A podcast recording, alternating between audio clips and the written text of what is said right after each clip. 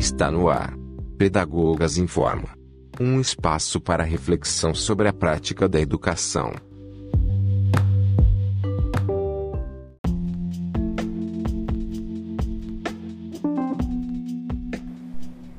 Boa noite. Na noite de hoje, nós vamos falar sobre os desafios do professor na resolução de conflitos. E para nos ajudar a refletir sobre este assunto, convidamos a professora Ana Cláudia. Ela dá aula na disciplina de Arte e Educação, com as turmas do Fundamental 1 e 2.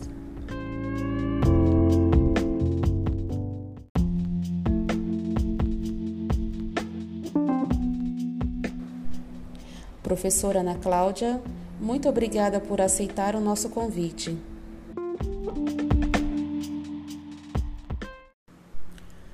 Professora, de acordo com a sua vivência na área da educação, o que você entende por conflito?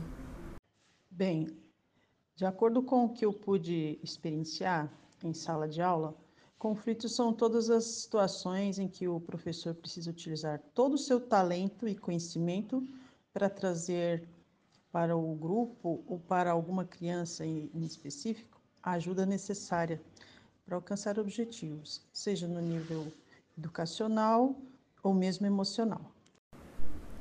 E de que forma o professor pode lidar em situações de conflito em sala de aula? Em primeiro lugar, é necessário entender que se quisermos entrar nesta área, é preciso o exercício da humildade. É ter consciência que em equipe o trabalho se torna mais fácil. Na sua opinião, professora, quais os principais desafios encontrados na resolução de conflitos? Bem, os desafios são vários. É, na minha opinião, fazer com que todos os envolvidos entendam que um conflito do grupo, como o caso de uma turma indisciplinada ou de um aluno com problemas de socialização, só podemos obter bom êxito com o apoio de todos, em primeiro lugar, os familiares, é, a diretoria, com apoio pedagógico, psicopedagógico, né? E toda a equipe de professores. E quais propostas o professor pode utilizar para resolver situações conflitantes em sala de aula? Com relação às propostas para resolver situações conflitantes, é, a resolução de situações conflitantes, em sua maioria, é resolvido com muito estudo de casos e amor àquilo que faz, para que assim com muito diálogo e paciência chegamos à melhor solução. Professora, você já vivenciou algum conflito que foi desafiador na sua prática como docente? Se sim, como resolveu? Eu vivenciei um caso conflitante na ONG, Clube de Mães. É, lá a maioria das crianças eram carentes, né? E algum, uma delas tinha uma, teve um caso de violência familiar e que a mãe era viciada em drogas, né? A criança ela já possuía um comportamento agressivo e tinha dificuldades de aprendizado, de socialização. E com um certo dia ela chegou com um hematoma no rosto, né? Bem feio mesmo, bem grave. E aí a gente, com muito carinho, com muito cuidado, fomos conversando com ela, tudo, e ela conseguimos a confiança dela para que ela falasse, né, que tinha sido a mãe, que estava bêbada, drogada e que havia agredido com um sapato na, no rosto dela, né? Bom, nós conversamos, né, com a criança, acalmamos a criança porque ela chorou muito tal, achando que a mãe não gostava dela. E a gente teve que explicar que ela estava doente, que ela não fez aquilo conscientemente, né? E que nós sabíamos que ela precisava de ajuda, mas, mas que acima de tudo, que ela amava né, a, a filha, mas não sabia o que estava fazendo. E com isso ela foi se acalmando, né? E aí a gente, o primeiro passo foi esse. Logo em seguida nós chamamos para um diálogo, né, com a mãe e, e a avó também, porque a mãe havia saído da prisão recentemente. Isso fomos acompanhando essa criança de perto e assim a gente pôde conscientizando a mãe do quão doente ela estava, né? Que ela tinha uma filha maravilhosa, que a esperava, né? É, sair da prisão e ela precisava dar esse amor para a filha, que achava que ela não, não, não gostava dela. Com isso, fomos acompanhando essa, essa mãe com, com reuniões assim, fora das reuniões de pais, né? Uma, uma coisa mais, mais íntima, assim.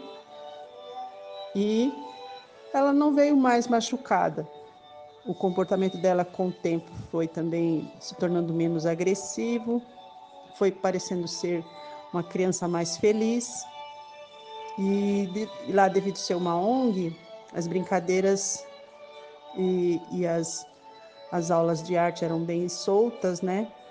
E a gente percebia que ela gostava muito de brincar de teatro, né? De faz de conta, de ser uma mãe. Nas brincadeiras ela era mãe, gostava de cozinhar, de cuidar das crianças e tudo, aquelas coisas, né? E isso durou um ano, né? Foi no decorrer de um ano. Tivemos que ter esse esse, esse cuidado, né? Porque ninguém quer retirar uma criança dos pais, né? Então, ah, nesse caso aí, a resolução desse conflito, a melhor maneira que nós encontramos, eu com a diretoria e, a, o apoio da, da pedagoga, né? Tudo foi esse, esse diálogo, né?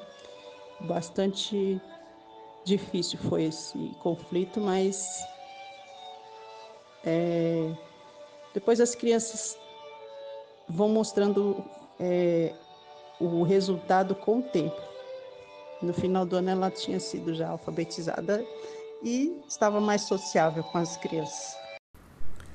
Na sua perspectiva, professora Ana, qual ou quais conflitos são mais comuns em sala de aula?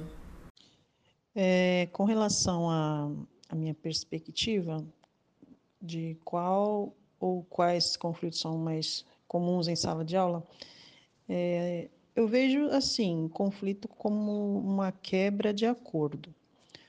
É, o professor ele precisa passar os conteúdos, né? E a sala precisa ter com uma, um comportamento adequado, né? para que isso seja possível.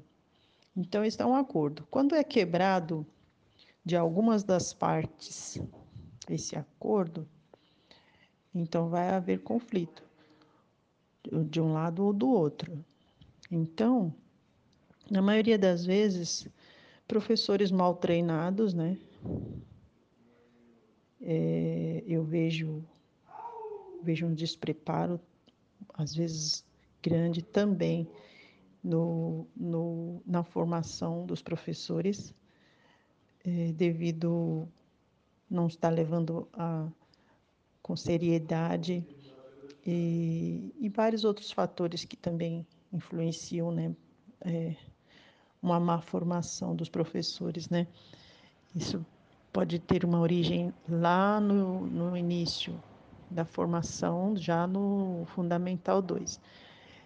Então, eu acredito que, que a maioria dos conflitos, às vezes, é o, o, o professor não tem a didática adequada para lidar com o ambiente que é difícil, um ambiente bem difícil mesmo, um ambiente escolar. Então, são crianças, são adolescentes, né?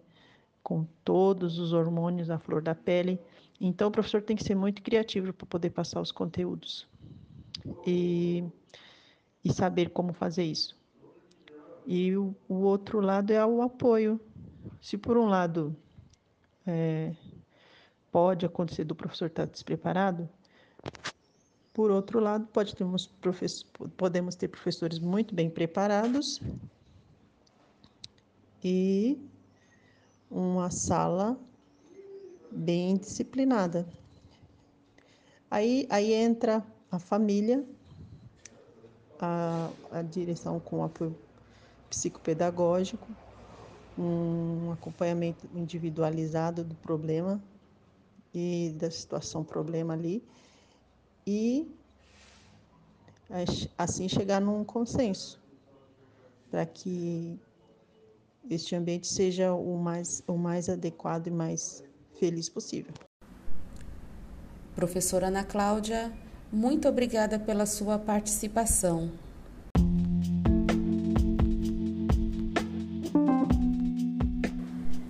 Obrigada a todos os ouvintes. Uma boa noite a todos.